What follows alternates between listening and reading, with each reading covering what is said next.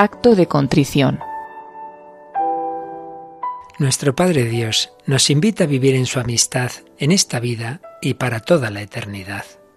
Nosotros muchas veces nos hemos olvidado de Él y desconfiado de sus mandamientos.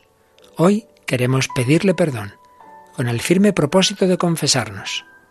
Entre tanto podamos hacerlo, suplicamos la gracia de realizar un acto de contrición perfecta que borre nuestros pecados. Jesús, mi Señor y Redentor, con el deseo de confesar mis pecados, hoy te pido un verdadero arrepentimiento de todos los que he cometido en mi vida, ofendiendo a un Dios tan bueno.